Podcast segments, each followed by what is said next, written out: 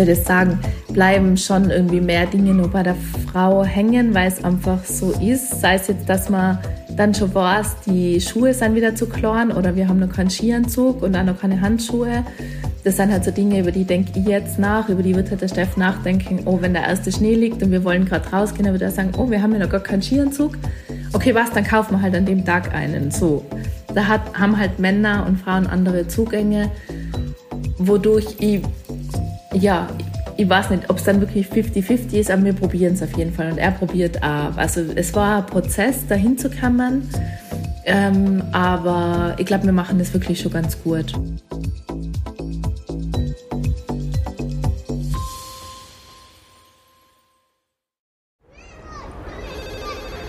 Miller, ich brauche ein Spielplatzdate. Sanji, ich bin sowas von ready. Spielplatzdate, der Mama-Podcast mit Camilla Franek und Sandra Pietras. Hallo und herzlich willkommen zu einer neuen Folge Spielplatzdate. Hallo Sanji. Hallo Miller. Und wir haben heute einen Gast und ich freue mich, dass dieses Interview heute zustande kommt. Wir haben heute die liebe Sarah bei uns. Hallo Sarah. Hallo ihr zwei, ich freue mich sehr, dass ich bei euch zu Gast sein darf. Hallo Sarah, wir freuen uns auch voll. Wir haben vorher schon kurz darüber gesprochen, wir sind alle ein bisschen schnupfig. Ich habe schon angedeutet, dass das wieder die Killerkeime sind. Das können einfach die, nur die, die, die Kinderkillerkeime genau. sein. Weil, ja, Sarah, bei dir ist glaube ich genauso, oder? Ja, ich bin froh, dass ich nicht die Einzige bin mit so einer Stimme heute. Ich wollte mich schon entschuldigen dafür, dass ich so nasal klinge. Aber wenn es euch auch so geht, dann bin ich ja beruhigt. Katastrophen. Also ich habe das Gefühl, ich war den ganzen August irgendwie verkühlt. Dieser Schnupfen macht mich fertig und jedes Mal, der wenn geht der, gar nicht weg. Nein, und jedes Mal, wenn ich weiß, der Moritz kriegt einen Schnupfen, dann bin ich Alarmbereitschaft, weil ich weiß, es trifft mich einfach doppelt so hart. Ich wollte es, ich wollte es nicht glauben, dass es wirklich so ist, aber scheinbar wir wir machen gerade Bekanntschaft mit den Keimen. Also ja, wir sind ja erst Woche sieben in der ja. Kinderkrippe. Also von dem her freuen wir uns auf alles, was noch kommt. Ich habe schon Angst vor dem Kindergarten. Ich habe echt schon Angst vor dem Kindergarten. Ja, bei mir sind auch gerade beide Mädels verschnupft. Sie sind nur in den Kindergarten gekommen jetzt im Herbst und gleich Wusch. Husten, naja. Schnupfen. Ja, man, ko man kommt nicht halt, aus, das gell? dazu. Ja. ja, voll. Ja. Aber liebe Sarah, ähm, ich würde mal sagen, du stellst dir jetzt einmal kurz vor, ich muss gleich anmerken, ich folge da echt schon Ewigkeiten. Ich weiß jetzt gar nicht, wie lange machst du schon Instagram? Ich glaube seit 2000. Boah. Willst du jetzt besser wissen? Also so richtig forciert habe ich es dann, glaube ich, so 17, 18 ungefähr. Aber ich glaube, mhm. angemeldet habe ich mich schon 2012. Also ja, es, ich habe ja eigentlich als Bloggerin, ich weiß nicht, ihr auch, oder? Habt ihr direkt mit Instagram angefangen oder hattet ja, ihr genau. Ja. Na eben, ja, also eigentlich über einen Blog und ja. dann war ja Facebook. Ja, eben. Richtige Blogger. Ja, genau. und äh, irgendwann ist halt Instagram immer wichtiger worden und äh, ja, und ich glaube dann so richtig Gas, oder was heißt Gas geben, aber halt so probiert, das ein bisschen größer aufzubauen, habe ich dann eigentlich erst so mit 17, also 2017, 18 irgendwie so, glaube ich, um den Dreh herum. Genau, wie lange macht ihr es eigentlich schon? Ja, drum. Ah, ich glaube, dass wir ziemlich gleich alle sind. Ja. Weil wir waren auch in dieser Zeit, wo man vorher noch einen Blog gehabt hat und wo der Blog voll wichtig war, wo sich immer Kassen hat, konzentriert dich auf dein Hauptmedium, nicht so auf Instagram, was ist, wenn mit der App einmal was ist. Ja, genau. Und dann irgendwie über die Jahre ist Instagram halt einfach immer wichtiger geworden und drum, ich glaube, wir sind, sitzen alle ziemlich im selben Boot. Ja, voll, weil ich war, ich glaube, ich war gleich, wo es Instagram gegeben hat, habe ich mich gleich angemeldet und habe halt wir haben meine Fotos damit bearbeitet, mit die tollen Ja, ja genau. Der, Nashville, oder wie der ja, ja, genau. Oh Gott. Ja, drum. Aber na, Sarah, stell dir am besten einfach einmal vor. Ich glaube, das ist, ich meine, wir kennen dich, äh, ja, genau. Hörer. Ja, sehr gern. Also, äh, mein Name ist Sarah Ager. Ich lebe mit meinem Mann und äh, meinen Zwillingen in Innsbruck in Tirol und ähm, ja, ich bin eben 2020 überraschenderweise ähm, Zwillingsmama worden. Ähm, es war wirklich eine sehr, sehr große Überraschung für uns. Also wir haben schon natürlich einen Kinderwunsch gehabt und das auch geplant, aber dass es dann gleich zwei sein, das war wirklich sehr überraschend und das hat unser Leben mal sehr auf den Kopf gestellt, sagen wir es mal so. Ähm, genau, und ich habe eine Social Media Agentur schon davor gehabt. Also das heißt, ich war davor auch schon selbstständig und natürlich auch mit Instagram und als Content Creatorin und ähm, genau, habe eigentlich während meiner ganzen Karenzzeit sozusagen auch weiter gearbeitet und ähm, teile mir den Alltag mit den Zwillingen mit meinem Mann so 50-50, so gut es geht, eben auf. Ja, so viel zu mir. Ich kann, mich noch, ich kann mich noch so gut an das Posting erinnern, von wegen, wir sind, wir sind schwanger und dann mit Zwillingen. und ich kann mich so erinnern, ich habe mich so gefreut darüber, weil ich finde, ja, für, also ich bin ja, ich habe jetzt nur ein Kind, aber Zwillingsmama zu sein, ist schon was Besonderes, finde ich. Das ist. Ja, voll. Ganz also was. Auch für, für Außenstehende einfach, ja. dass man das miterlebt und gerade wenn es halt jemand dann in der Öffentlichkeit, also was heißt in der Öffentlichkeit tut, aber halt trotzdem das teilt, ist das halt nur spannender. Ja, sicher. Weil, gibt es bei euch in der Familie Zwillinge? Na, gar nicht. Weil man immer sagt, es wird irgendwie. Na, also es ist wirklich, okay. es ist so witzig, weil wir haben ganz oft Begegnungen oder wo Leute einfach zu uns sagen, ma, Zwillinge, ich habe mir immer Zwillinge gewünscht und weder Steff noch ich, wir haben je einen Gedanken dran verschwendet, dass wir mal Eltern von Zwillingen werden könnten. Nie und nimmer, weil es nicht in der Familie ist. Und ähm, das Lustige ist aber, mein Stiefpapa, der jetzt ja leider das Jahr verstorben ist, der ist aus erster Ehe Zwillingspapa. Also der hat schon Zwillinge gehabt. Und der hat immer in einem mhm. Schmäh gesagt, also wo ich schwanger war, also so zwischen, ich habe dann, glaube ich, in der fünften Woche schon gewusst, okay, dass ich schwanger bin. Und erst so um die achte Woche herum habe ich die erste Ultraschalluntersuchung gehabt und da hat man dann eigentlich erst festgestellt, dass es Zwillinge sind. Und der hat dann immer mal wieder zu mir gesagt, es sind sowieso zwei. Und habe ich gesagt, so ein Blödsinn, was redst du? Und ich habe das ja gar nicht, aber es war so, und er hat mir damit immer so aufzogen und dann wirklich, also wo, wo der Arzt dann irgendwie gesagt hat, es sind wirklich zwei, dann, äh, also ich wäre, wenn ich nicht gelegen wäre, dann wäre ich umgeflogen. Also es war wirklich so, wow, okay, mit allem. Ich habe gerade Gänsehaut gekriegt. Und ich habe mit allem Wahnsinn. gerechnet, aber mit dem halt wirklich nicht. Und ich habe mir das aber auch so vorgestellt, ich habe mir dann gedacht, ja, also mir war immer klar, ich möchte irgendwie so meinen Job und meine Selbstständigkeit auch mit, ähm, mit dem Mama-Dasein vereinen und haben mir das dann so romantisch vorgestellt, ja, dann schnall ich mal das Baby vorne in die Trage und dann gehe ins Büro für ein paar Stunden immer und dann haben wir gedacht, so voll easy und dann habe ich gehört, Zwillinge. Und so hab, wie man sich vorher halt vor, vorstellt. Ja, genau. Und dann habe ich mir gedacht, so, wow, wie soll denn das jetzt alles gehen? Und ähm, ja, es war dann, so war es dann halt. Das heißt, das war im ersten Moment einmal wirklich ein Schock für euch beide. Ich meine, ein Schock, sicher freut man sich drüber, aber im ersten Moment, ganz ehrlich, ich würde einmal sicher, komplett ich auch, fertig sein. Weil, ich meine, wenn man erfährt, man ist schwanger, da denkt man halt, da denkt man ja auch nicht gleich an Zwillinge. Du denkst, okay, ich kriege ein Baby und mhm. ja. dann einfach im Doppelpack. Nein, das Aber das, den Gedanken, den kenne ich auch, dass, also ganz früher, wo ich mir dachte, mein, ich möchte mal Kinder haben und irgendwie war es voll cool, wenn ich Zwillinge kriegen darf, weil ich habe in der Familie schon viele Zwillinge. Ah, ja. lustig. Also. Nein, eben, ja, wir gar nicht da. Gedacht, und, wir Ma, und dann, ja. weißt du, dann, dann hast du das gleich beide und dann ist quasi, wie soll ich sagen, erledigt, dann hast du beide Kinder, weil ich immer zwei Kinder haben, ja. ja. Und dann war das so, oh, dann ist das so easy halt, aber ich meine, jetzt mittlerweile weiß ich, dass das sicher nicht easy ist. Es ist nicht mit einem Kind easy, mit zwei Kindern auch nicht. Also. Ja. Ja, Sarah, erzähl mal, wie, wie war die Anfangszeit für dich? Also, du hast davor, du bekommst Zwillinge. Wie, wie hat es so ausgeschaut in deiner Gefühlswelt?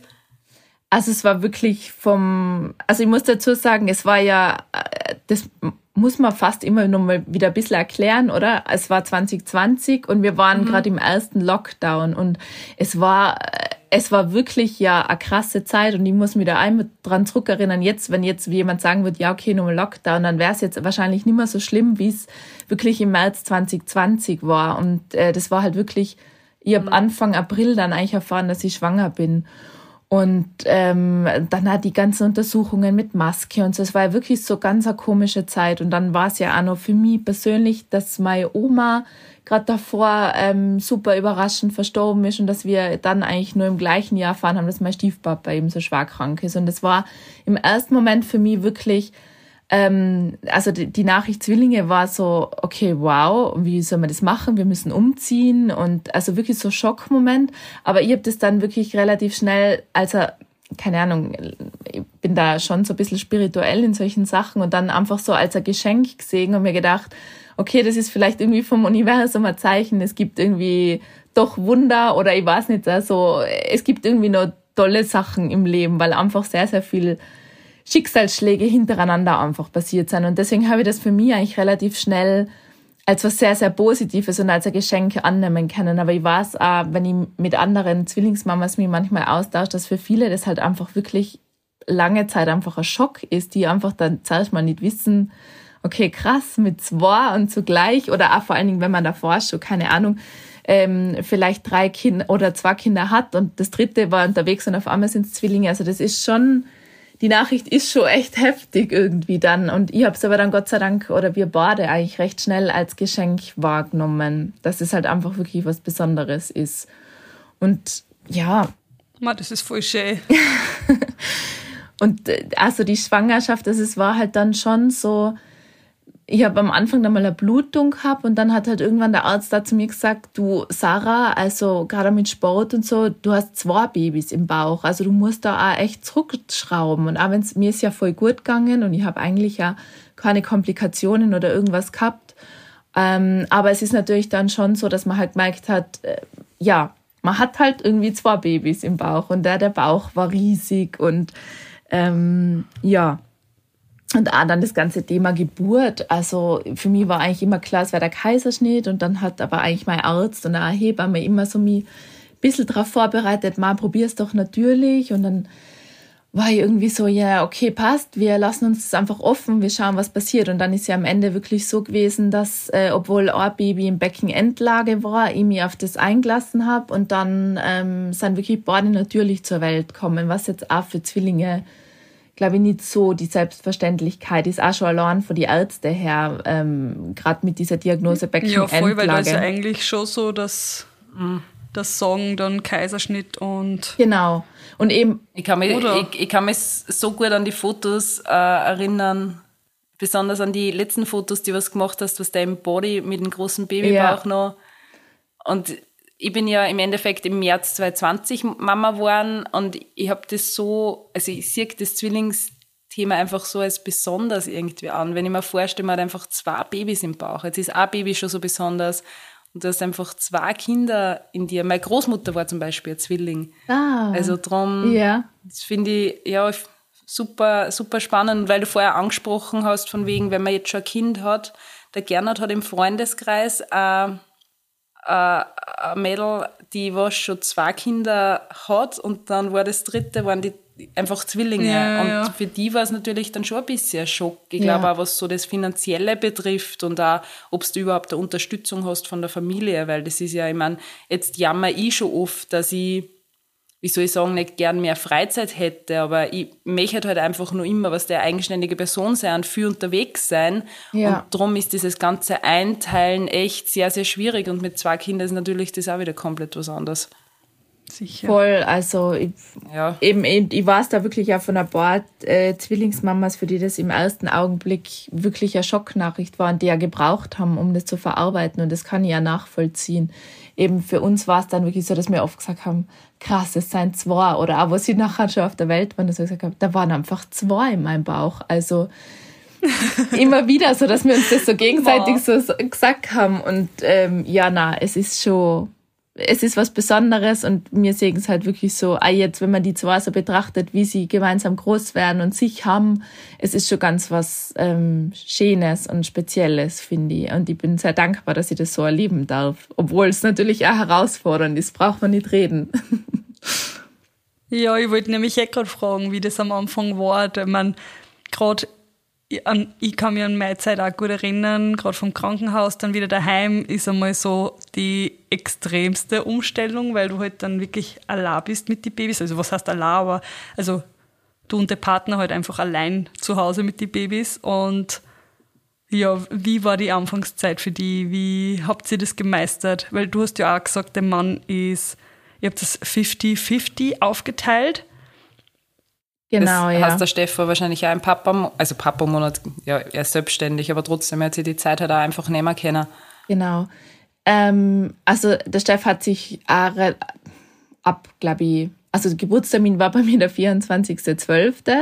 Und der Steff hat sich dann eigentlich schon so ab Ende November auch rausgenommen und Zeit genommen und ähm, war dann wirklich auch fast drei Monate eigentlich nur daheim. Für uns war es echt eigentlich eine gute Zeit, weil es um Weihnachten herum war. Da waren ja eh dann die Feiertage und wo dann eh nicht so viel passiert. Aber er ist dann auch, ich glaube, so mit Anfang März hat er dann auch wieder angefangen, ins Büro zu gehen. Und ähm, aber davor war es wirklich so, weil du das gesagt hast, die, ähm, wenn man halt so heimkommt mit dem Baby, und ich kann mich noch so gut dran erinnern, dass ich echt aus der Krankenhaustür so rausgegangen bin mit dem Steff und er die zwei Maxikosis links und rechts getragen hat und immer nur gedacht habe, oh Gott, krass, die lassen uns jetzt einfach mit zwei Babys allein heimgehen. Was machen wir? So, äh, wir haben ja keine Ahnung. Und es war echt so kurz so die Gedanken, so, ja. wie, boah, also, da schaut uns jetzt ja, kein, oder? Also wirklich, ich mir dann gedacht, so, das schaut da jetzt keiner mehr auf die Finger, wie du wickelst oder ob ich das jetzt richtig mache. Und äh, also ich war echt so kurze Panik. Ja, also ich glaube, dass da viel Hormone und so dazu kamen. Aber ähm, ja, also am Anfang ist halt Learning by Doing, oder würde ich sagen. ich glaube, das war es eh jede Mama Was dann. ich super finde, dass du einfach einen Arzt gehabt hast und eine Hebamme, die dich wirklich unterstützt haben in einer natürlichen Geburt, weil das wollte ich noch mal kurz anmerken, weil sonst ist es ja echt so, dass man sagt, okay, Kaiserschnitt, aber eine natürliche Geburt, ja, Respekt. Und was ich jetzt auch noch wissen wollte, sind die Mädels eineiige Zwillinge? Na, sind zweieiig.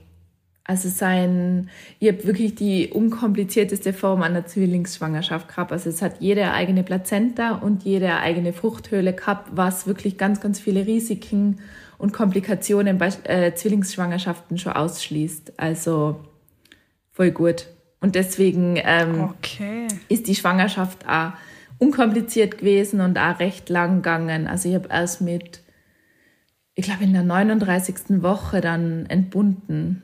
Also ich selber war ab der 32. Oh, ja. Woche ready. ich wollte nicht mehr. Aber natürlich war jeder Tag, wo sie drin geblieben sind, für uns umso besser oder vor allen Dingen für die zwei. Also die waren keine Frühchen und gar nichts, die haben keine Unterstützung danach gebraucht, was wirklich, worüber ich jetzt vor allen Dingen im Nachhinein extrem dankbar bin, also dass uns das wirklich erspart geblieben ist. Weil das ist ja bei den meisten Zwillingen so, oder? Dass sie ja viel früher kommen und dass dann halt einfach wirklich Oft trotzdem. Ab der 32. Ja. Oft gibt es halt eben wirklich so Komplikationen, dass wenn sie sich auch Plazenta teilen, dass da gibt so Schwangerschaftsvergiftungen und sowas, wo einer dem anderen irgendwie die Nährstoffe mhm. wegnimmt und so. Und dann wird es halt super gefährlich und dann müssen sie sich manchmal voll früh holen. Ich kenne mich da jetzt auch gar nicht so gut aus, weil eben mich hat das alles gar nicht betroffen, mhm. zum Glück. Aber es war echt super, dass ähm, vor allen Dingen dann auch mein Frauenarzt, die immer gesagt hat, ja, aber ähm, reden wir mal über die Geburt. Da hat er gesagt, da rede ich äh, in der 35. Schwangerschaftswoche mit dir drüber. Und habe ich gesagt, ja, aber was ist, wenn ich davor äh, Wehen kriege oder so? Und hat er gesagt, ja, dann musst eh, äh, rufst die Rettung an, dann kommst du ins Krankenhaus und ähm, dann machen sie einen Kaiserschnitt. Und das, was brauchst, das kriegst du im Krankenhaus. Dann habe ich gesagt, ja, na eh, weil ich immer gesagt habe, meine Kliniktasche, ich muss ja meine Kliniktasche backen. da habe ich gesagt, das kriegst dann alles im Krankenhaus, was du dann brauchst. Und ähm, ja, und so hat der mich eigentlich immer wieder so hingehalten. Und dann im Geburtsvorbereitungskurs habe ich echt da gute Hebamme gehabt, die halt dann mich wirklich darauf sensibilisiert hat, weil ich gesagt habe, ich will auf keinen Fall ein Baby natürlich entbinden und dann heißt es vielleicht, ich muss das zweite doch bei Kaiserschnitt, ähm, muss es geholt werden. Aber dann hat sie wirklich gesagt, ja, aber dann siehst du doch von der Seite, dann hast du zumindest Wehen gehabt und es ist natürlich losgegangen. Und wenn er gesagt hat, ja, aber Geburtsverletzungen, habe ich Geburtsverletzungen unter Kaiserschnittnarbe. Und dann hat sie gesagt, na ja, aber wenn du Geburtsverletzungen hast, dann können sie dir beim Kaiserschnitt da gleich wieder schön nähen und so. Und dann habe ich gedacht, na ja, okay, gut, dann, dann lasse ich mich halt drauf ein. Und dann war es echt so, dass ähm, ein Baby einfach im Beckenendlage war. Und das war dann eigentlich der ursprüngliche Plan, dass halt äh, der führende Zwilling quasi war in Kopflage und die zweite hätte im Beckenendlage geboren werden sollen. Und das war halt dann wirklich, dass ich mir mental auf das eingestellt habe, dass ich eine Beckenendlagengeburt habe dann als zweites. Und das Lustige war dann, dass sie sich aber, ähm, nachdem eben die erste draußen war, hat sie sich gedreht und ist dann quasi mit einer Presswehe wirklich rausgeschossen. Also Wahnsinn. es waren dann quasi zwei, also Wahnsinn. ich habe keine Be Beckenendlanggeburt am Ende dann gehabt. Gott sei Dank, weil das war Dann hat sie einen Platz gehabt und hat sie gleich... hat sich ausgebreitet. Und es war dann eigentlich ja, so voll. wirklich, ähm, ja, will nicht sagen, eine Bilderbuchgeburt, aber für mich, ich habe es als sehr, sehr positives und schönes Erlebnis abspeichern können, wie es gelaufen ist. Ich habe eben dann einen Arzt gefunden, es war, glaube ich, so mit einer der wenigen Ärzte in Tirol, die wirklich nur Beckenendlagengeburten machen. Also bei der Diagnose normalerweise hätte es einfach geheißen Kaiserschnitt. Und das war halt dann eigentlich so ein bisschen mein Glück, dass es ein Arzt war, der war lange in Deutschland, hat da viel Erfahrung gesammelt, eben auch mit Beckenendlage. Und der hat dann einfach gesagt, passt, er macht das mit mir. Und das war halt wirklich, und ja, also es war, für mich war es wirklich ganz was Tolles, muss ich sagen. Und äh, ich glaube, so nach ein paar Monate oder ich will nicht sagen Jahre kann man die Geburt ja dann eh so ein bisschen in Watte backen. Manchmal erinnere ich mich dann schon dran zurück, wie stark eigentlich die Schmerzen wirklich waren, aber das ist so, der, der Ort, da muss ich wirklich ganz bewusst hingehen. Ich weiß nicht, wie das bei euch ist. Ja, ja, ja. Schon, gell? Das ist irgendwann so. Ja, bei uns ist eigentlich, wenn wir wirklich, wenn wir detailliert drüber reden, dann fällt uns immer wieder auf, hey, es war ja das auch noch und oh Gott, da habe ich ja wirklich die Schmerzen gehabt. Aber so, ja. wenn du nur so irgendwie leicht zurückdenkst und denkst du, ah, es war so schön. So schön, so. ja. ja. Also ich kann jetzt auch nichts, bei mir ist es recht schnell gegangen. Also ich war um 12 im Krankenhaus und um fünf war der Moritz dann schon da. Also für mich war es eigentlich auch eine total positive Erfahrung. Und ich kann mich schon an die Schmerzen erinnern und ich kann mich an die Fotos erinnern vom Gernot, von meinem Mann, der hat Fotos gemacht, wenn wirklich gekra äh, nicht gekratzt, aber die Fingernägel ja. eingedruckt habe in die Handoberfläche. Aber so war es für mich eigentlich. Darf ich nur ja. fragen, wie lange es dauert hat bei dir? Oh, schon sehr lang. Also ich habe am Montagabend eigentlich einen Fehlalarm gehabt. Da sind wir dann hingefahren, weil ich dachte, ich habe einen Blasensprung. Und dann sind wir, mhm. Ich glaube, echt so um 10 oder so wieder daheim gewesen. Und dann habe ich so einen Hunger gekriegt und dann hat der Steff mir noch ähm, Weißwürst gemacht. Also wirklich wie so eine Henkersmahlzeit. Und dann haben wir gesagt, passt. und äh, ich war dann irgendwie auch so ein bisschen enttäuscht, gleichzeitig wieder erleichtert, dass es noch nicht losgeht. Und dann sind wir schlafen gegangen, so Mitternacht, und dann habe ich schon gemerkt, boah, also das, das Ziehen und das ist jetzt aber nicht, also das kenne ich halt nicht so das stark. Das ist nicht die Weißwurst. Ja, genau. Und dann ist halt losgegangen und dann habe ich eigentlich die ganze Nacht schon Wehen gehabt und auch wirklich so im 45-Minuten-Schnitt ungefähr. Und dann ist immer kürzer geworden. Und um sechs habe ich dann mal einen Steff geweckt, weil ich einfach schon wirklich fertig war und auch die ganze Nacht eigentlich nicht wirklich geschlafen habe. Und dann haben wir gemeint, ähm, am Vormittag können wir dann eigentlich schon langsam fahren. Wir haben mit dem Arzt so vereinbart, glaube ich, dass man, wenn es so zehn Minuten, Viertelstunde, zehn Minuten Abstände sein, dass wir dann einfach kommen sollen, damit sie halt checken, ob es eh beiden Babys gut geht und so. Und dann ähm, am Vormittag ist dann wieder kürzer geworden. Und dann habe ich eigentlich schon quasi die ganze Nacht, den ganzen Tag, dann ist ab Mittag meine Mama gekommen und haben gesagt, ja, was, der Steff soll sich nochmal hinlegen gehen. Und da habe ich dann auch wieder so alle Stunde, 40 Minuten, da war halt so der Schnitt, da haben wir gedacht, ja, passt. Wir waren immer mit unserem Arzt in Kontakt und haben den halt einmal so am Laufenden gehalten. Und um neun am Abend, also dann waren es eh schon fast 24 Stunden, hat er uns dann angerufen und hat dann halt gesagt, ja, ähm, wie es ausschaut. Nein, wir sollen jetzt kommen, weil nur so eine Nacht schaffe ich eh nicht da und sie wollen halt auch checken, ob es den Babys gut geht. Und dann sind wir losgefahren, da war ich glaube ich so um elf da und dann ist direkt in den Kreissaal gegangen. Und dann war der Muttermund auch schon vier Zentimeter offen. Vier, glaube ich. Vier oder fünf? Vier. Im Warten, ich kann mich gar nicht mehr so genau daran erinnern, so aus dem Stegreif.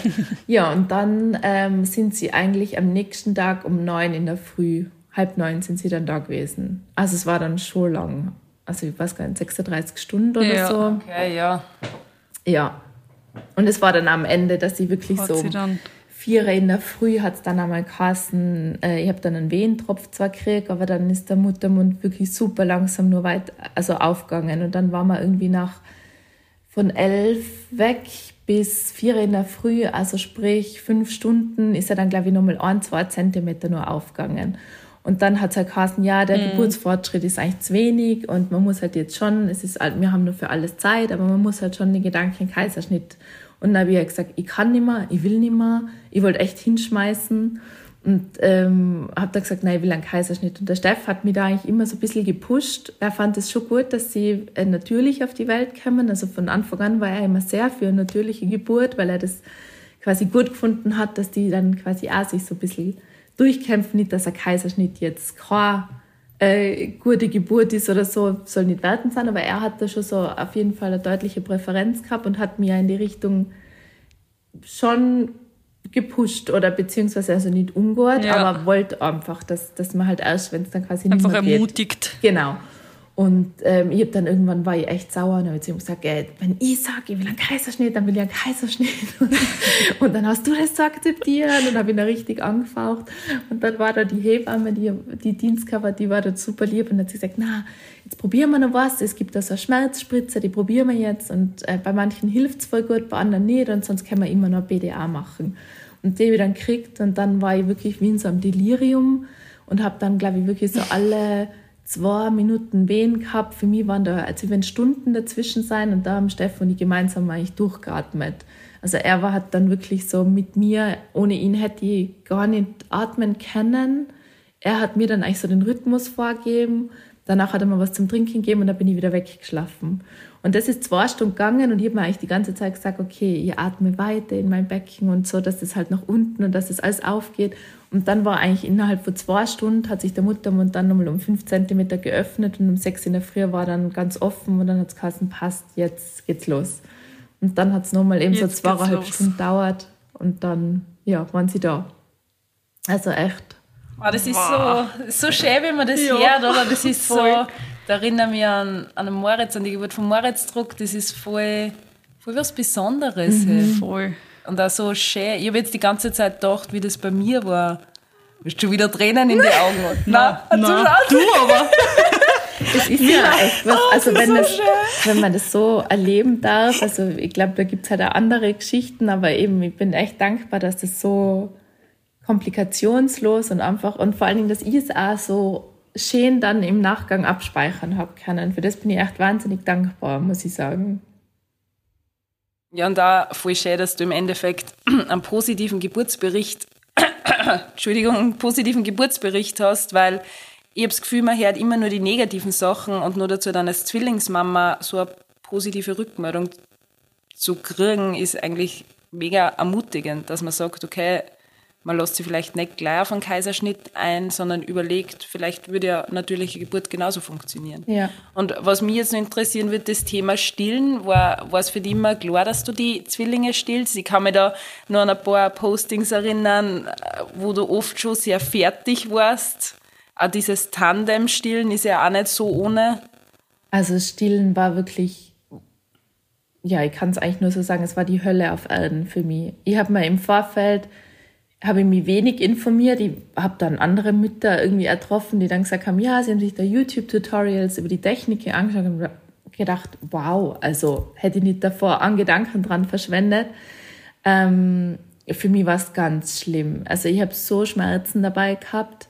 Es war halt wirklich dadurch, dass ich zwei Babys gehabt habe, haben sich halt an meine Brüste nie erholen können. Und ich habe einfach wirklich bis auf blutige Brustwarzen, ich habe alles gehabt, vor Brustentzündungen. Also ich hätte mir nie gedacht, dass Stillen dann nur so ein Pain sein kann. Und ähm, ja, also ich habe dann irgendwie eine schwierige Stillberaterin gehabt, die dann irgendwie auch gesagt hat, naja gut, wenn, äh, wenn ich es nicht schaffe, voll zu stillen, dann soll ich es besser gleich bleiben lassen, weil der Aufwand zahlt sich nicht aus und alles so. Also es war irgendwie alles schon von vornherein schwierig und ich habe mich da so allein gelassen gefühlt irgendwie mit dem Thema. Und dann irgendwann habe ich dann nach zwei Wochen eine Brustentzündung gekriegt. Und das war halt für mich so der Punkt, wo ich gemerkt habe, okay, boah, ich, mein Körper schafft das nicht da.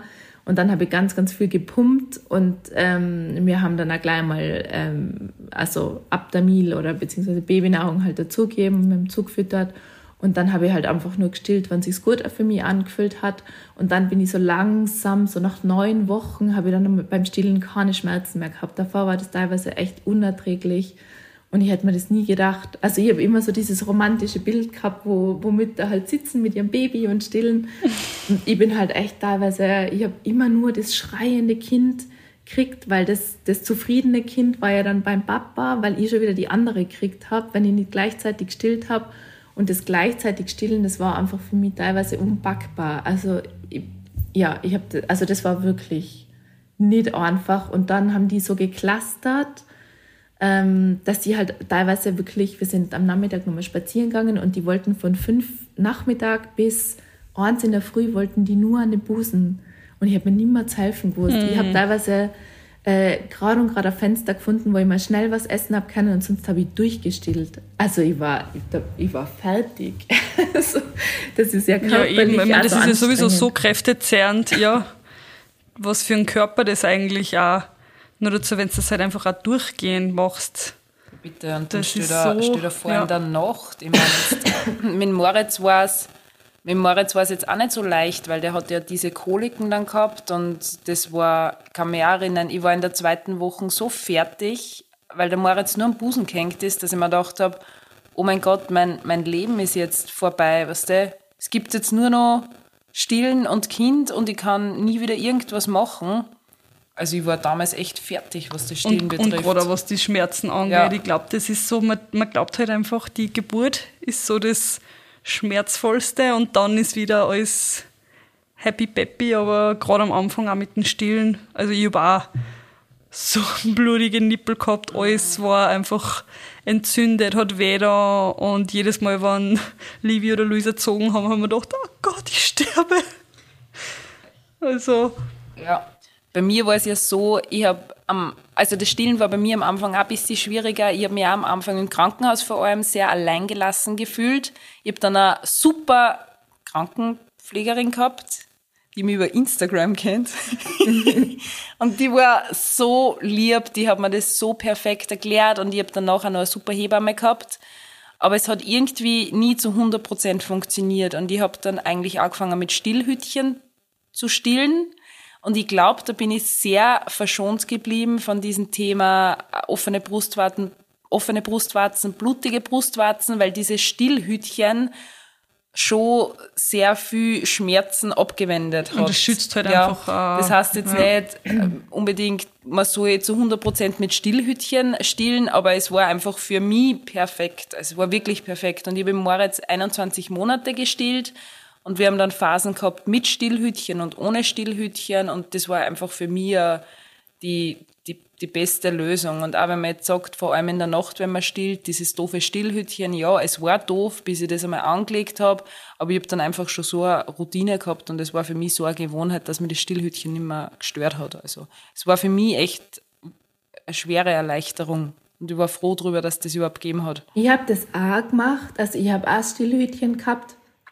aber ich bin mit dem auch nicht wirklich klargekommen. Also bei mir war dann oft sogar noch, dass, dass das zusätzlich genervt hat und eh schon die Brustwarze, die eh schon angegriffen war, dann nur zusätzlich irgendwie gerieben hat. Also ich habe dann irgendwann nach der Brustentzündung auch gesagt, äh, entweder ich mache es jetzt wirklich ohne Stillhütchen oder ich lasse es einfach, also ich still wirklich ab. Und dann ist es ja wirklich gegangen. Also bei mir war echt so die Grenze neun Wochen und danach war es das Anlegen nimmer schmerzhaft. Aber davor war echt jedes Anlegen, also mir ist da ein Stich durch den ganzen Körper und heiß, mm. kalt und halt wirklich, also richtig Schmerzen. Und Boah, ich kann mich genau daran erinnern, wenn du so richtig einen Stich ja. kriegst, wo du denkst, oh Und was, ich, was mir jetzt eigentlich alles so einfällt über das, mir hat das dann oft so, wenn ich gedacht habe, wieso redet da keiner drüber oder hat mich das früher einfach nicht interessiert, aber also die Nachwehen oder wie heftig das eigentlich war. Also ich habe gestillt, mir die Brustwarzen weht dann und gleichzeitig habe ich das Gefühl gehabt, ich habe wieder Wehen, weil ich einfach so krasse Nachwehen gehabt habe. Also das war auch so was, wo ich mir gedacht habe, so, das hätte aber irgendwer vorher schon einfach mal thematisieren können.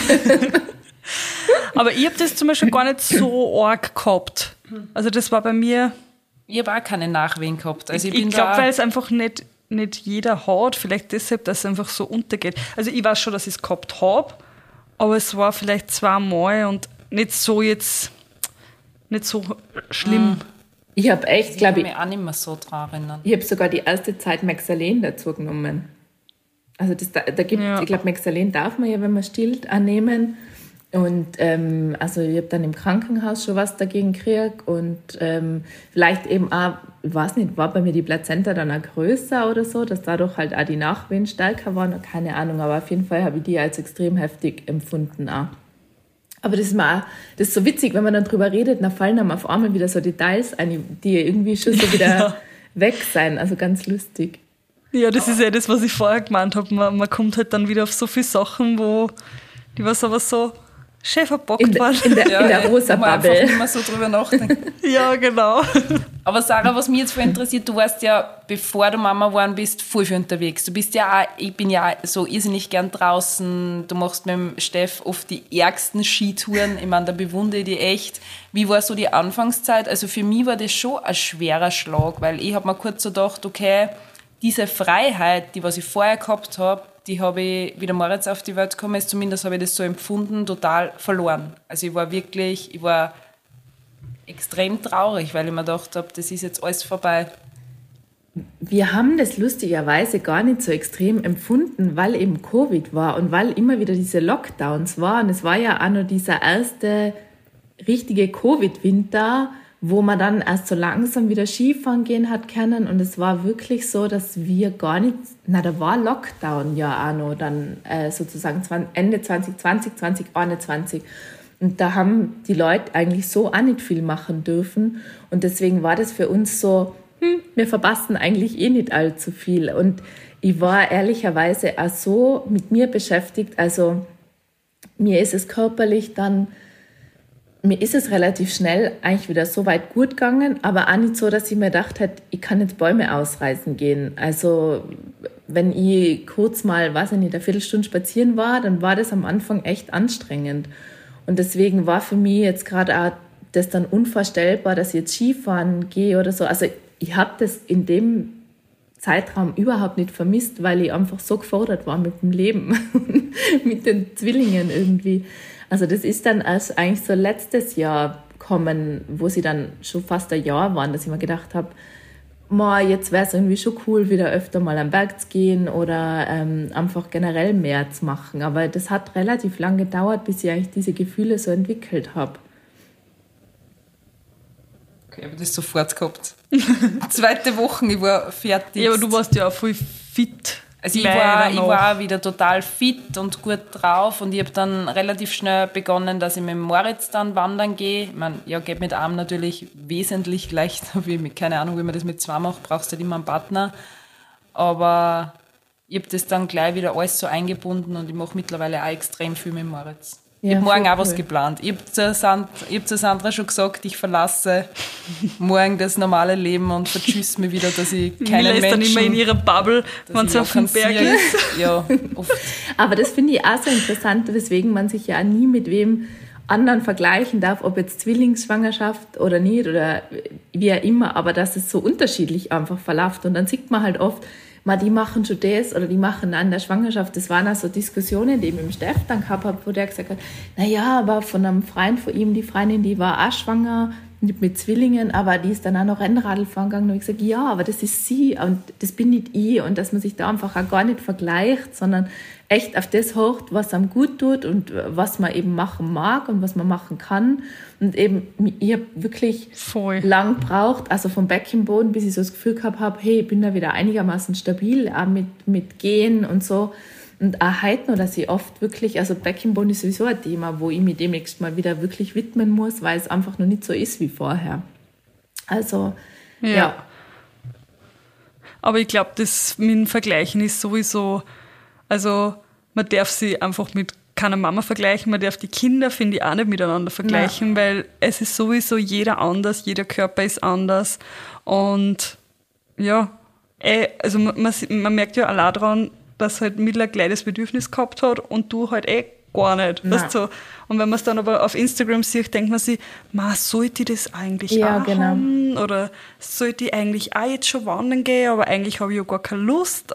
Also da muss man, glaube ich, auf sein eigenes Gefühl vertrauen und wie man sich halt dann für mich war es halt, für mich war es halt einfach wichtig, dass ich das irgendwie gleich wieder mache, weil ich durch das wieder meine Freiheit irgendwie zurückgekriegt ja. habe. Also ich, ich, bin irrsinnig gern Mama, aber ich wollte halt trotzdem auch wieder diese Freiheit für mich haben. Und ich habe mir gedacht, okay, ich mache das gleich. Der, ah, der Gernot sage ich, der Moritz ist einfach das ärgste Tragebaby gewesen und das hat alles super funktioniert. Und ich habe zum Beispiel gemerkt, wie das erste Mal wieder unterwegs war, wie vorsichtig ich jetzt bin. Also nicht, dass ich vorher Leben am Limit gehabt habe, aber da war ich schon so, dass ich gewusst habe, okay, ich kenne meine keine Stärken, ich weiß, was ich mir zutrauen kann.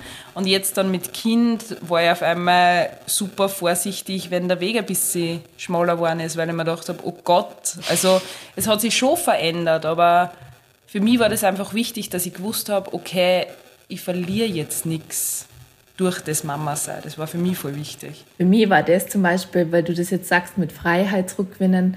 Ich habe dann gemerkt, ähm, dass es mich einfach braucht in der Social Media Agentur. Ich habe einfach fixe Kunden, das ist auch immer so weitergelaufen. Ich habe dann auch in der Schwangerschaft mir eine Mitarbeiterin geholt und ich habe dann gemerkt, wo sie so zweieinhalb Monate alt waren, okay, ich muss da einfach wieder präsenter sein.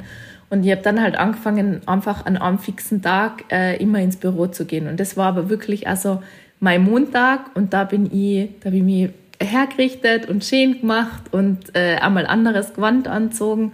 Und da bin ich äh, dann eigentlich wirklich jede Woche immer schon so zuerst einen halben Tag und dann irgendwann auch gleich mal einen ganzen Tag ins Büro gegangen. Und das war wirklich so für mich ich will jetzt nicht sagen Me-Time, aber wirklich so mein, zurück in mein altes Leben. Ich habe an was anderes denken können, mich mit anderen Dingen beschäftigen können.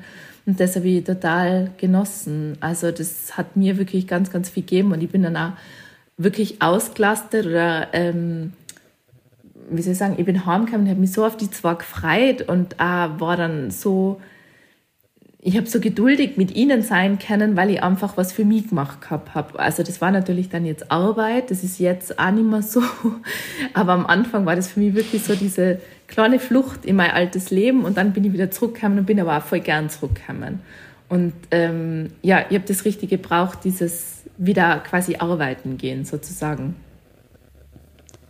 Ja, einfach ein bisschen das Abkapseln und trotzdem einfach alleine sein, ja. auch wenn es ja. jetzt in der Arbeit war. Aber ich glaube, man ist halt trotzdem 24 Stunden mit den Babys. Gerade am Anfang ist halt, man ist halt wirklich ja, 100% da und irgendwann einmal. Das sind ja schon die kleinen Momente, wenn ich im Endeffekt im Auto sitze und jetzt da herfahre zur Podcastaufnahme, dass ich einfach mal in Ruhe Musik hören kann, dass ich einfach mal wirklich genieße. Nicht den Mama Mama Maulwurf. ich habe der Mila nämlich eine Playlist, eine Kinderplaylist geschickt. Und das ist Katastrophen. Der Moritz liebt sie und ich habe mir immer gedacht, voll cool, der Moritz hört meine Lieder und jetzt immer nur so, hey Mama, Maulwurf oder Entenlied, ich halte schon gar nicht mehr aus. Aber ich schicke das auch dann weiter. Oh ja. wir, aber haben, was, wir haben ganz eine schlimme Tony-Box-Figur. Der Steff wird immer richtig aggressiv, wenn er den hört. Sagt er, wie kann ein erwachsener Mann so singen? Warum? ich empfehle sie euch weiter. Passt. Aber Sarah, da kommen wir jetzt gleich zu einem ganz wichtigen Thema und da finde ich, du bist wirklich, ich meine, jede Mama ist eine Powerfrau, aber dass du das ganze Mama sei und dann auch noch der Selbstständigkeit, also weil du ja wirklich gleich am Anfang dann wieder zurückgegangen bist in deinen Büroalltag und da kommen wir auch zu dem Thema, dass du und der Steff euch das wirklich 50-50 aufteilt. Das ist ja auch nicht so, wie soll ich sagen, normal. Üblich. Ja, ja. Weil im Endeffekt, wie habt ihr hier da geregelt oder habt ihr das von vorn, vorhinein schon besprochen, von wegen, okay, wir machen das so? Also es war schon, äh, bevor wir überhaupt äh, gesagt haben, Thema Kinderwunsch und äh, wann legen wir los oder wann starten wir das ganze Projekt, war eigentlich schon so, dass ich gesagt habe, es kann es nicht sein, dass sich dann nur mein Leben verändert. Also im Sinne von, ich gehe in Karenz und ähm, stelle quasi alles hinten an und bei ihm läuft es mehr oder weniger normal weiter. Und ähm, das war eigentlich schon so von Anfang an mein Wunsch, dass ich mir gedacht habe, mal, ich habe mir ja auch die letzten Jahre was aufgebaut und gerade eben, sprich Agentur, ähm, da kann ich halt nicht sagen, ich gehe jetzt halt mal zwei Jahre in Karenz und dann komme ich wieder, seid eh nur da Kunden, sondern das ist halt was, die suchen sich dann halt wen anderen und alles, was ich mir aufgebaut habe, ist halt dann irgendwie auch weg. Und deshalb war schon so ein Wunsch von mir, und es war für den Steff aber dann eigentlich eh klar. Also wir haben dann nie irgendwie so im Detail drüber geredet, wie kann man das genau machen. Wir sind ja beide nicht so wirklich die Planer, sondern eher so, okay, wir schauen mal, wie die Situation ist und dann finden wir irgendwie eine Lösung dafür.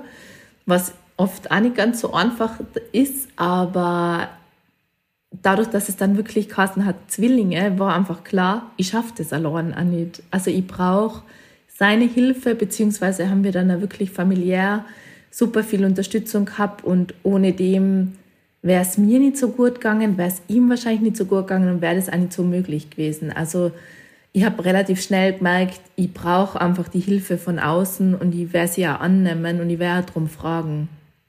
Und das habe ich ja gemacht. Also gerade so die erste Zeit hat wirklich meine Mama, die hat für uns gekocht, die hat den Haushalt gemacht, weil wir waren einfach nur mit den Zwanen beschäftigt, aber wirklich beide. Und ähm, wie es dann auch angefangen hat, so dass wir langsam wieder so ein bisschen angefangen haben, arbeiten gehen, war es eben auch so, dass Steffs Eltern uns immer gleich einen fixen Tag äh, die zwei übernommen haben, aber auch meine Geschwister dann mal gesagt haben, sie gehen mittags mit ihnen spazieren, dass wir was machen haben. Also wir haben einfach super viel Support ähm, einfach aus der Familie gehabt. Anders wäre es einfach auch nicht zu machen gewesen. Ja, aber trotzdem, trotzdem cool. Also man kann wirklich sagen, ihr teilt es euch 50-50 auf, oder? Also das ist immer so ein Streitpunkt. Nach außen hin teilen wir es uns 50-50 auf.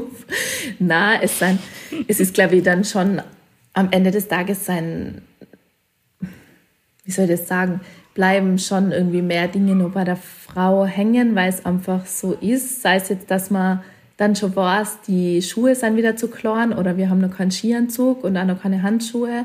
Das sind halt so Dinge, über die denke ich jetzt nach, über die wird halt der Steff nachdenken, oh, wenn der erste Schnee liegt und wir wollen gerade rausgehen, dann wird er sagen, oh, wir haben ja noch gar keinen Skianzug. Okay, was, dann kaufen wir halt an dem Tag einen. So. Da hat, haben halt Männer und Frauen andere Zugänge, wodurch ich, ja, ich weiß nicht, ob es dann wirklich 50-50 ist, aber wir probieren es auf jeden Fall und er probiert auch. Also es war ein Prozess, dahin zu kommen, ähm, aber ich glaube, wir machen das wirklich schon ganz gut. Und gerade jetzt so die Betreuung teilen wir uns jetzt wirklich 50-50 auf. Ja, aber das, ey, was du gesagt hast, das ist so, wo die Miller und ich immer sagen, wir haben so viele To-Do-Listen im Kopf, eben gerade die Sachen, an die man halt die ganze Zeit denkt, aber halt schon im Vorhinein denkt und nicht dann, wenn es halt erst soweit ist oder wenn es vielleicht sogar zu spät ist, weil im Winter dann das Skigewand zu kriegen, ist dann auch wieder nicht so einfach, weil dann wieder alles ausverkauft ist in der Größe, die was man braucht oder das Modell, was halt am Tag steht oder so.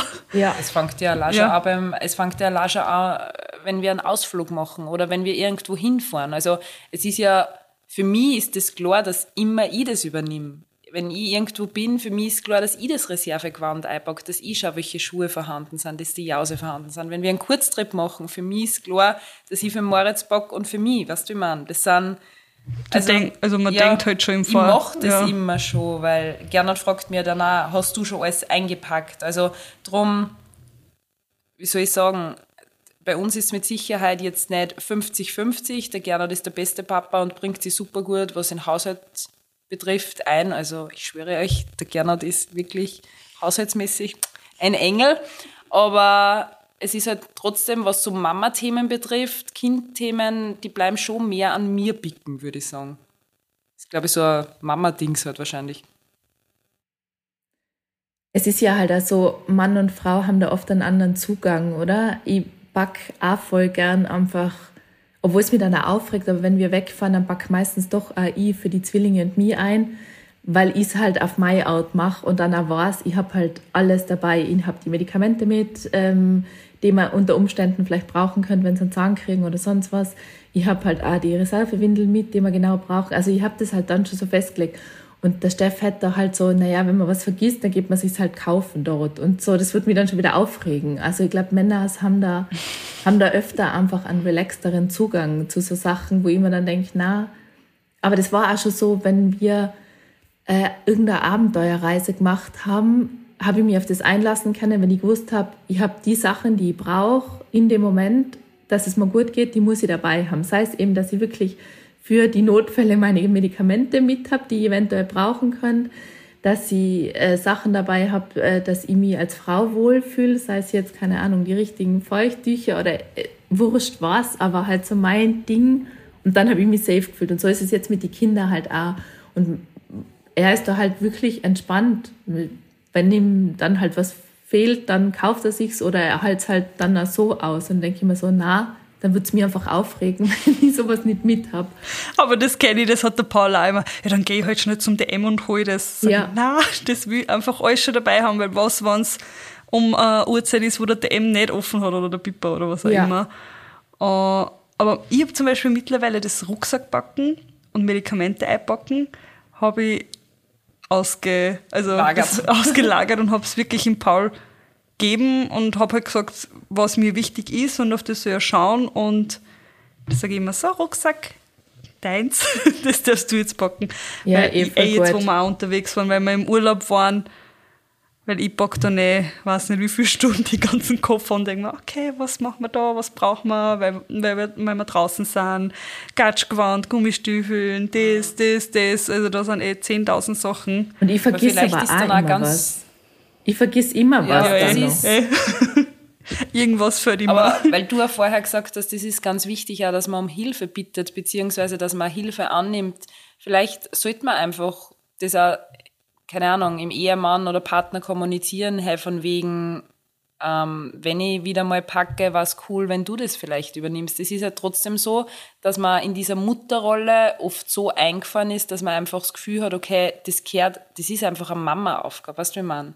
Wir nehmen das ja als, als sehr selbstverständlich an, dass wir das alles machen. Aber wir kommunizieren. Man hinterfragt ja, halt gar nicht. Man kommuniziert halt auch nie im Endeffekt nach außen von wegen, hey, bitte mach du das. Also ich sage zum Beispiel schon sehr oft zum Gernot, dass ich ihn jetzt zum Beispiel in dem Moment gerade brauche, weil es für mich emotional und von der Psyche her extrem anstrengend ist. Ich habe gesagt, da bringt es mir nichts, wenn du jetzt zum Beispiel einen Geschirrspüler ausrahmst, sondern ich brauche die Füme jetzt bei mir.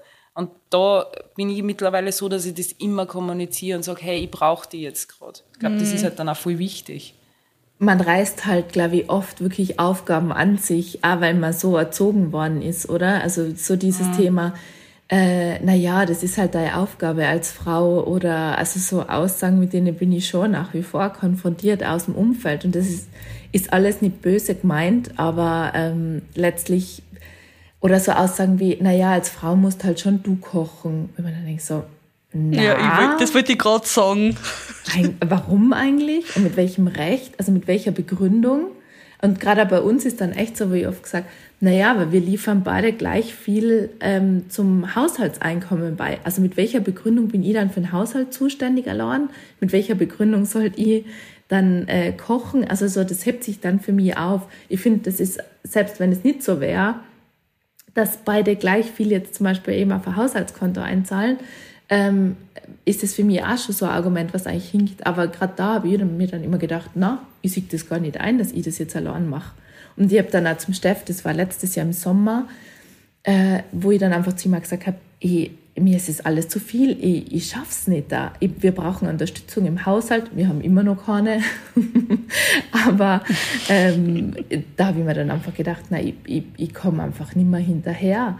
Und ähm, da habe ich dann, ah, ich habe einfach angefangen, das wirklich klar zu kommunizieren, was ich brauche und was mir fehlt. Und das ist auch so, seit ich wahrscheinlich früher irgendwie nicht gemacht, aber eben gerade seit ich Mama bin, sage ich einfach viel deutlicher und klarer, ähm, ich brauche jetzt da Hilfe, kannst du mich bitte als Partner unterstützen oder gibt es sonst wen aus unserem Umfeld oder eben auch bei anderen Dingen, ich, hey, das ist eine Aufgabe, ich sehe, dass ich das jetzt die ganze Zeit mache, aber eigentlich wäre es cool, wenn du mir da hilfst. Und ich glaube, das ist oft so, dass man sich halt dann denkt, na, das sollte ich halt machen und das sage ich jetzt mal nichts, das mache ich halt einfach nur noch schnell. Und da ist man als Frau dann unter Anführungszeichen oft selber schuld, weil man einfach nicht kommuniziert. Und ähm, eben, mhm. ich glaube, dass, dass Männer da schon sehr oft einfach bereit wären, auch Aufgaben zu übernehmen. Aber A ist es halt oft bequem und B, ja, wie gesagt, ist es halt eh schon so gelernt, dass es halt einfach die Frau macht. Beziehungsweise wird es gemacht und dann merkt es der Mann vielleicht nicht einmal. also gibt es halt auch viele solche Sachen, wo, wo ich mir denke, da war halt eigentlich eine Unterstützung gut, aber da muss ich was sagen, weil er, er checkt ja nicht einmal, dass ich das gemacht habe, weil es passiert ja. Ja.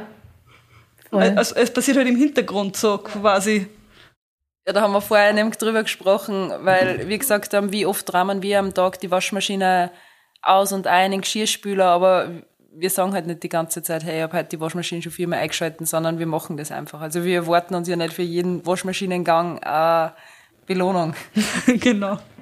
Aber ja, das sind halt dann diese kleinen Themen, mit denen man einfach in einer Partnerschaft und nur dazu, wenn man dann Eltern ist, zu kämpfen hat. Ja, voll. Ich glaube, da geht es jedem sehr, sehr gleich. Bei uns wischt, sich, Sarah, der Boden, bei uns wischt sich der Boden immer über magische Weise. Das ist einmal so Sache. Ja, okay. von selber. Ja. Und äh, Sarah, wie schaut das jetzt bei dir aus? Das heißt, du gehst wirklich wieder zu 50 Prozent, kann man sagen, arbeiten? Oder erledigst du wirklich jetzt alles am Tag? Ich mache meine Sachen immer am Abend, wenn der Moritz schläft, weil er noch nicht im Kindergarten ist. Ähm, also ich würde sagen, dass ich eigentlich wieder voll arbeite. Also ich habe äh, Mitarbeiterin, also bei mir hat sich eigentlich nichts verändert in dem Sinne, dass ich jetzt irgendwie weniger Kunden hätte als vorher. Im Gegenteil, es ist jetzt sogar noch gewachsen alles. Ähm, es ist in der Zeit jetzt eigentlich eben sogar sowohl auf meinen Kanälen als auch äh, kundenseitig, agenturseitig sogar mehr worden. Eben Gott sei Dank habe ich ein Team. Ich habe auch, was jetzt ähm, das ganze Content Creator Ding betrifft, dann letztes Jahr im Sommer einfach gemerkt, ich, ich schaffe es da einfach nicht mehr und habe jetzt ein Management ähm, eben schon seit über einem Jahr, was einfach so einen krassen Unterschied macht. Also ich denke mir einfach, wie habe ich das vorher überhaupt geschafft? Also ich habe einfach geschaut, wo kann ich wirklich auslagern, wo kann ich mir Hilfe holen und ich würde sagen, im Endeffekt bin ich eigentlich relativ schnell wieder voll drinnen gewesen. Und äh, wir machen das halt echt so, ja, wie du sagst, äh, ich arbeite dann, wenn ich die Kinder gerade nicht habe, beziehungsweise wenn sie schlafen, äh, am Wochenende, abends. Und wir haben uns mittlerweile halt so einfach unser System gebastelt, wo wir uns einfach abwechseln. Also eine Zeit lang haben wir es jetzt so gehabt, dass wir uns halbe Tage aufteilen, dass halt ähm, einer am Vormittag bei den Kindern ist und der andere derweil ins Büro geht und dann am Mittag tauschen wir. Und jetzt haben wir es eben so, dass sie zwar Vormittag in der Kinderkrippe sein und einen Tag ähm, meine Schwiegereltern eben bei ihnen sein. Also die verbringen dann einen ganzen Tag. Und so haben wir jetzt eigentlich ganz ein gutes System uns gebaut, wie es irgendwie funktioniert. Aber es ist eigentlich immer so sehr am Limit und äh, immer sehr, sehr viel. Aber ja, es es ist halt so. Gerade als, als Selbstständige ist halt, genau. weil da hast halt im Endeffekt, man hat halt einfach keine Karenz. Man, man arbeitet halt trotzdem immer. Also und man sagt halt auch, eben, wenn man selbstständig ist, ich höre halt auch ganz oft so, gerade jetzt aus, von meiner Familie, die halt manchmal auch sehen, wenn ich wirklich überlastet bin und so, mach weniger und pass auf die auf und schau ein bisschen auf die und so. Aber es ist halt echt auch, wenn man selbstständig ist, schwierig zu sagen, oder lehne ich das jetzt wirklich ab, einen Auftrag? Du siehst halt dann immer wieder das, okay, es muss halt immer weitergehen, es muss ja immer wieder was reinkommen. Und das ist halt schon so, wo man dann irgendwie, also ich tue mir wahnsinnig schwer, dann einfach Sachen abzusagen, wenn wieder was einer kommt. Aber wenn ich weiß, dann es ist ähm, vielleicht jetzt gerade stressig oder zu viel. Ich versuche es mittlerweile schon so entweder über Angebote, dass ich mir dann denke, okay, wenn ich das dann mache, dann muss einfach der Preis stimmen, das ist halt über das dann ja. einfach. Und wenn die dann sagen, das ist zu teuer, dann sage ich, ja, sorry, das ist halt mein Preis. So, dass man sich dann halt denkt, dann ist man wenigstens nicht traurig, wenn es nicht kommt, weil man hätte es halt sonst echt nur für einen guten ja. Preis gemacht. Und dann, ja. Aber na, es ist schon, ähm, es ist schon herausfordernd, aber irgendwie ist es auch cool, dass es bietet ja gleichzeitig ja ganz viele Freiheiten. Also wir haben ja ganz oft die Möglichkeit dann uns das irgendwie frei einzuteilen oder auch, dass, dass Steff auch viel da ist. Und das ist schon sehr viel wert, finde ich, als wie das man jetzt so an fixe Arbeitszeiten zum Beispiel gebunden ist. Und das schätze ich dann sehr bei allen ja, Herausforderungen, die es mit sich bringt. Aber bitte Respekt und dann noch mit zwei Kindern, was du man, das ist einfach was, was sind so äh, Floskeln, weil die Sandra vorher gesagt hat, mit zwei ist dann erledigt. Was sind so Floskeln, die du als Zwillingsmama einfach immer hörst? Wahrscheinlich sind es Zwillinge, das ist einmal das Erste. Ja. Oder bitte, oder was dir halt auch so nervt, was du halt oft hörst, was du, wo du schon die Augen vertraust, so, oh, schon wieder die, die Frage oder schon wieder die Ja, also, es vergeht kein Spaziergang, wo nicht wirklich jemand stehen bleibt und sagt, Ma, Zwillinge. Also, das ist echt das Einsteig die Einsteigerfrage. und dann ist man halt schon voll im Gespräch und dann ist halt Ma von, äh, es habt es jetzt wenigstens gleich erledigt, bis äh, war es eine künstliche Befruchtung. Das war mein Spruch. Dann, äh, äh ich kenne von meiner Onkel die Tante, der Cousin hat auch Zwillinge und die sind jetzt aber schon 25 und so.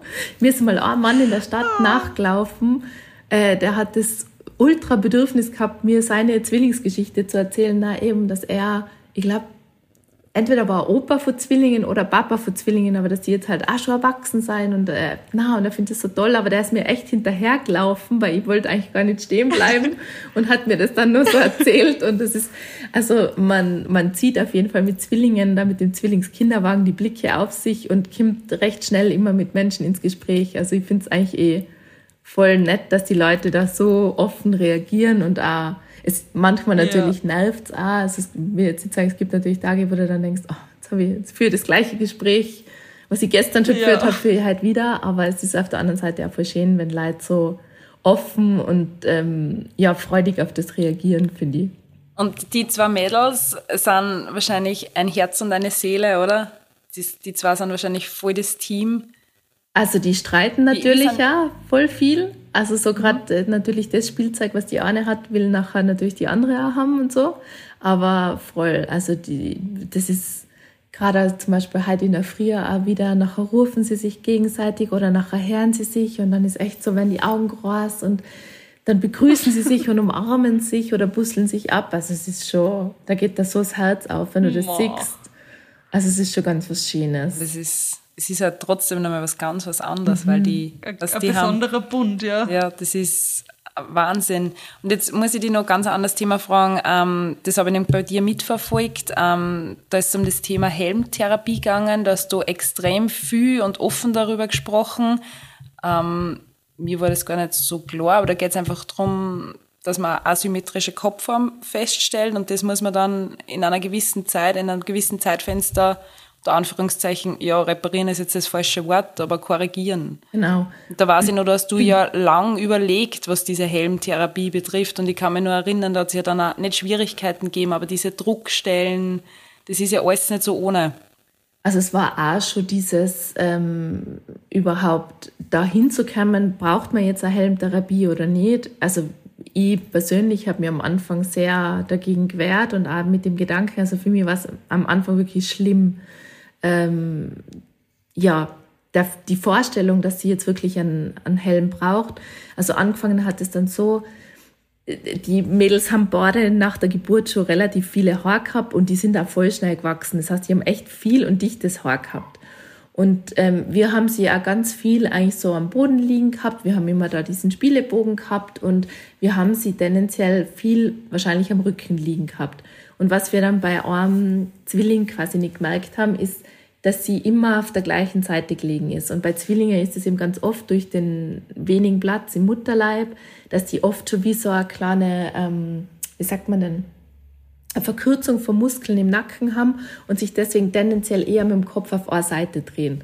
Nur bei Zwillingen muss ich echt sagen, wir haben uns ganz, ganz viel zum Beispiel annotiert. Also wir haben uns immer aufgeschrieben, wann hat wer getrunken, wann hat man schon wie oft die Windeln gewechselt, wann hat man welche Medikamente zum Beispiel schon gegeben oder Vitamintropfen oder so, keine Ahnung.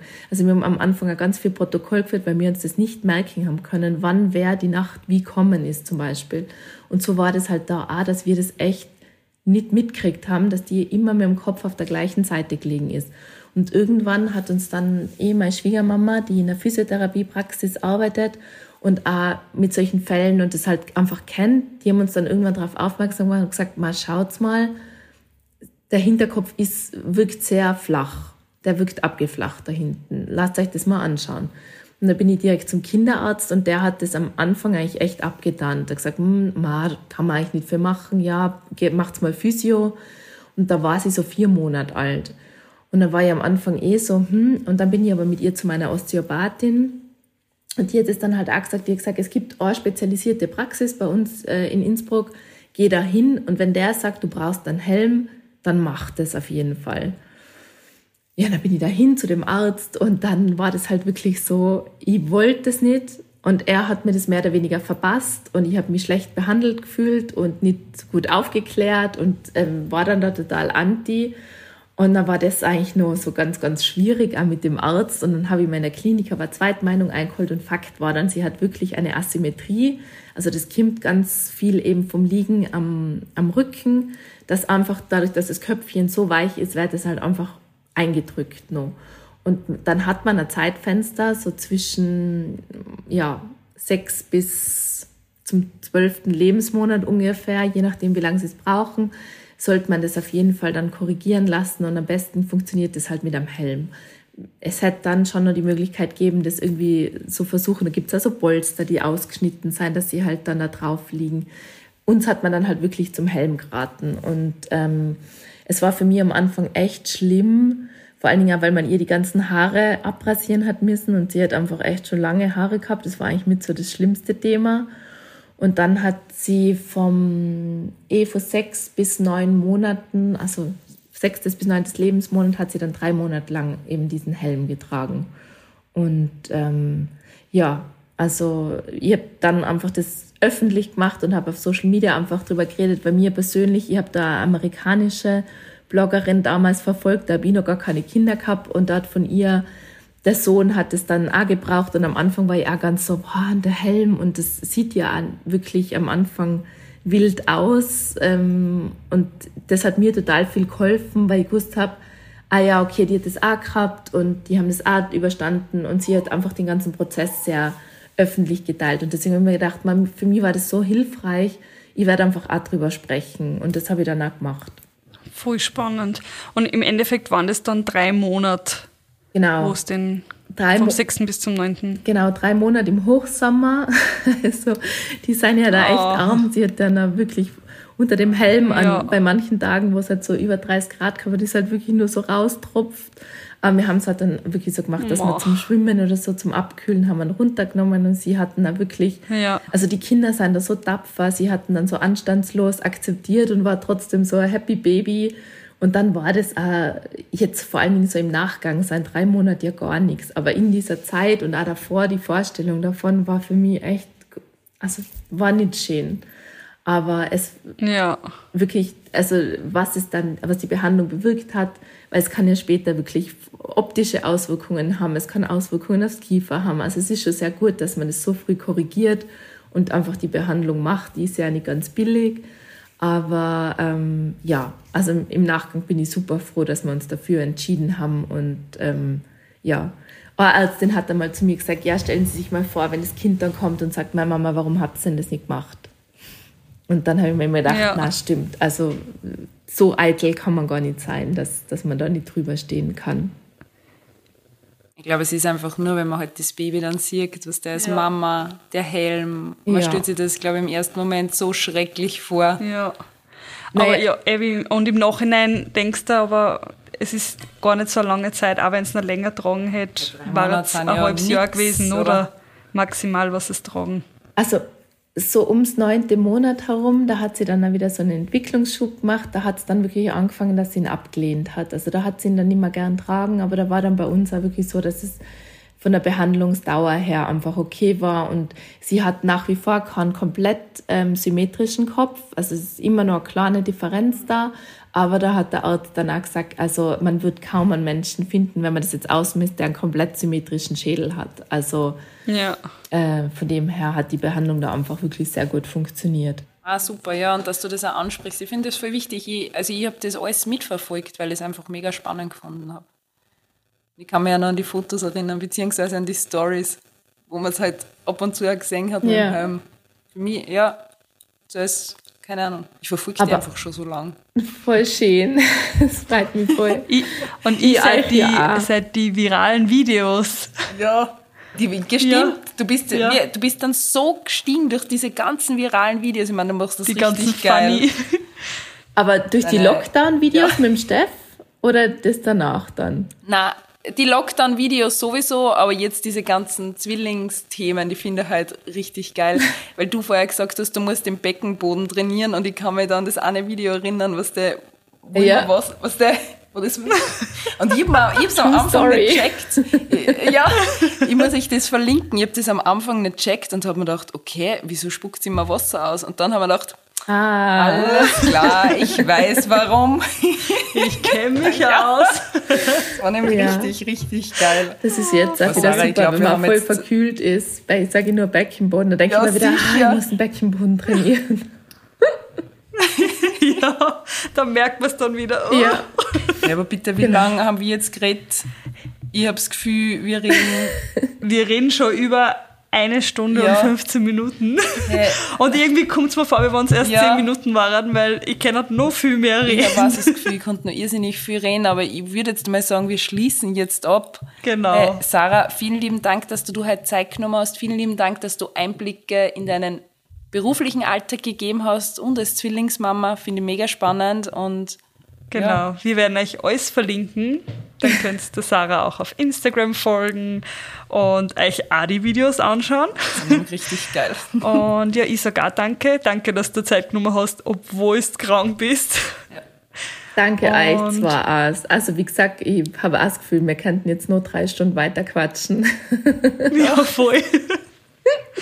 Brauchen wir ein Real-Life-Date. Ja, genau, unbedingt. Kommen wir mal nach, kommen wir mal nach Innsbruck. Also ich sage das immer wieder, ich habe oft so das Gefühl, dass in Salzburg wie so ein eiserner Vorhang hängt und weiter wie bis nach Salzburg äh, kommt man dann nicht. Deswegen, falls ihr mal in den Westen ja. kommt, super gern. Gebt's Bescheid.